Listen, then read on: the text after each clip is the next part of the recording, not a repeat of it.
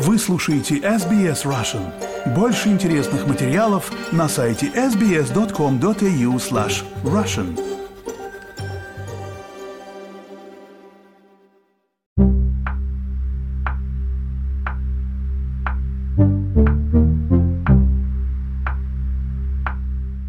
Здравствуйте! В эфире подкаст SBS Russian у микрофона экономист Геннадий Казакевич. В этом подкасте я рассказываю о самых важных и интересных событиях в сфере экономики. Сегодня в очередной раз на тему австралийской энергетики. Все, кто живет в штате Виктория, в очередной раз почувствовали на себе, а жители остальных штатов и территорий узнали из средств массовой информации – что австралийской системы энергоснабжения есть границы надежности. И можно говорить о превратностях погоды, когда 13 февраля ураганный ветер разрушил опоры высоковольтных линий электропередач, повалил опоры энергосетей на улицах городов и нарушил работу распределительных подстанций. Но этого могло бы и не произойти. Или последствия ураганного ветра могли бы быть меньше, чем полмиллиона жителей Виктории, оставшиеся без энергии, и десятки тысяч в сельских городах не на часы или дни, а на недели, если бы в энергетику Австралии не были заложены проблемы, которые теперь, после десятилетий более или менее надежной работы, дают о себе знать. И причины здесь две. Во-первых, сама архитектура энергосистемы. И во-вторых, политические решения, стимулирующий переход к возобновляемым источникам энергии без учета текущего состояния энергосистемы и без долговременного скоординированного плана ее преобразования. Остающиеся главным источником электроэнергии в Австралии, работающие на угле тепловые электростанции, практически выработали свой ресурс.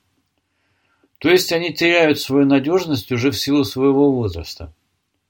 А выход из строя даже одного генератора – во время пиковой нагрузки может привести к дефициту энергии и нарушению снабжения во всей Юго-Восточной Австралии. К моменту коллапса энергоснабжения в штате Виктория 13 февраля самая большая электростанция в штате Лоянг-Эй была по техническим причинам остановлена. Но по мнению специалистов, управляющих оптовым рынком электроэнергии, не только это было причиной катастрофического нарушения энергоснабжения. Хаос был вызван разрушением устаревших и ненадежных местных линий электропередач, что усугубилось падением нескольких высоковольтных опор на пути электроэнергии из Латров-Вэлли, где расположены основные энергетические мощности штата, в Мельбурн.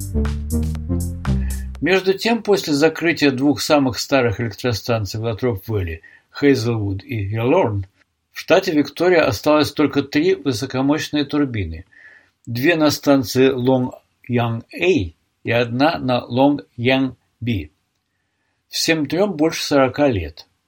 Они требуют либо практически немедленного закрытия, либо существенных инвестиций в продление их жизни. Сигналы того, что все далеко не в порядке, начались не сегодня.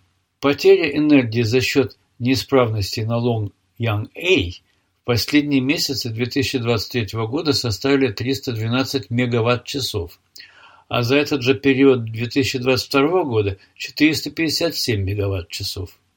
Это самые большие потери по сравнению с остальными электростанциями, входящими в национальный рынок энергии.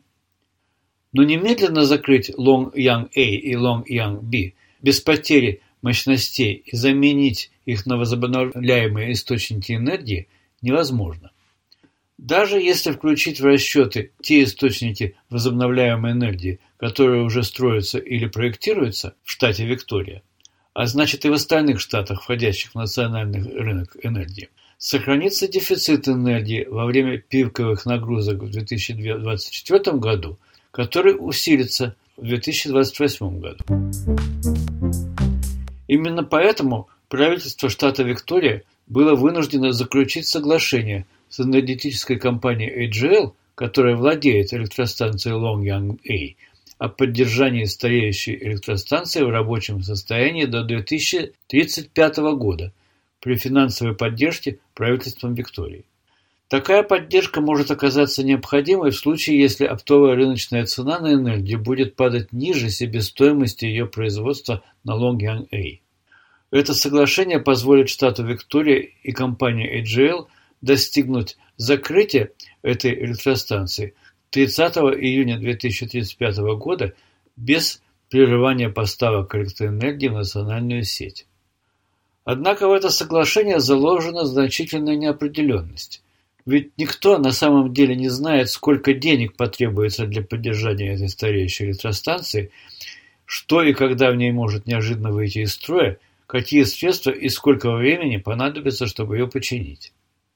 А ведь в истории энергетики штата уже была подобная проблема в 2017 году, когда старейшая на тот момент и теперь уже остановленная электростанция Хейзелвуд неожиданно надолго вышла из строя в пиковое время спроса на электроэнергию. Другая неопределенность, заложенная в этот план, это скорость реализации и ввода в эксплуатацию мощностей по производству и передаче возобновляемой энергии – солнечной, ветровой, приливной, аккумуляторных батарей для накопления энергии и работающих на газе и гидроаккумуляторной технологии буферных мощностей, без которых не удастся обойтись. Можно ли было предотвратить навалившиеся проблемы?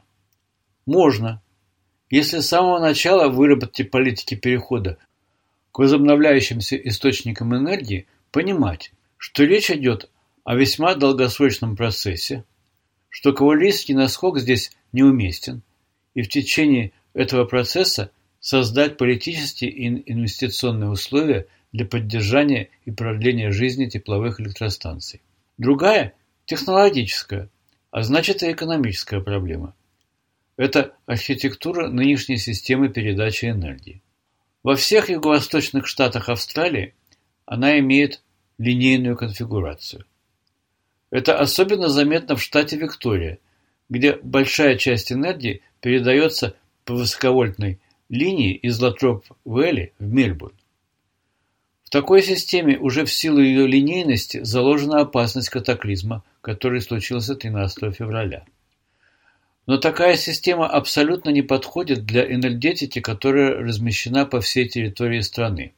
А именно это ожидается от солнечной и ветровой энергетики, для которых необходима не линейная, а сетевая система электропередачи.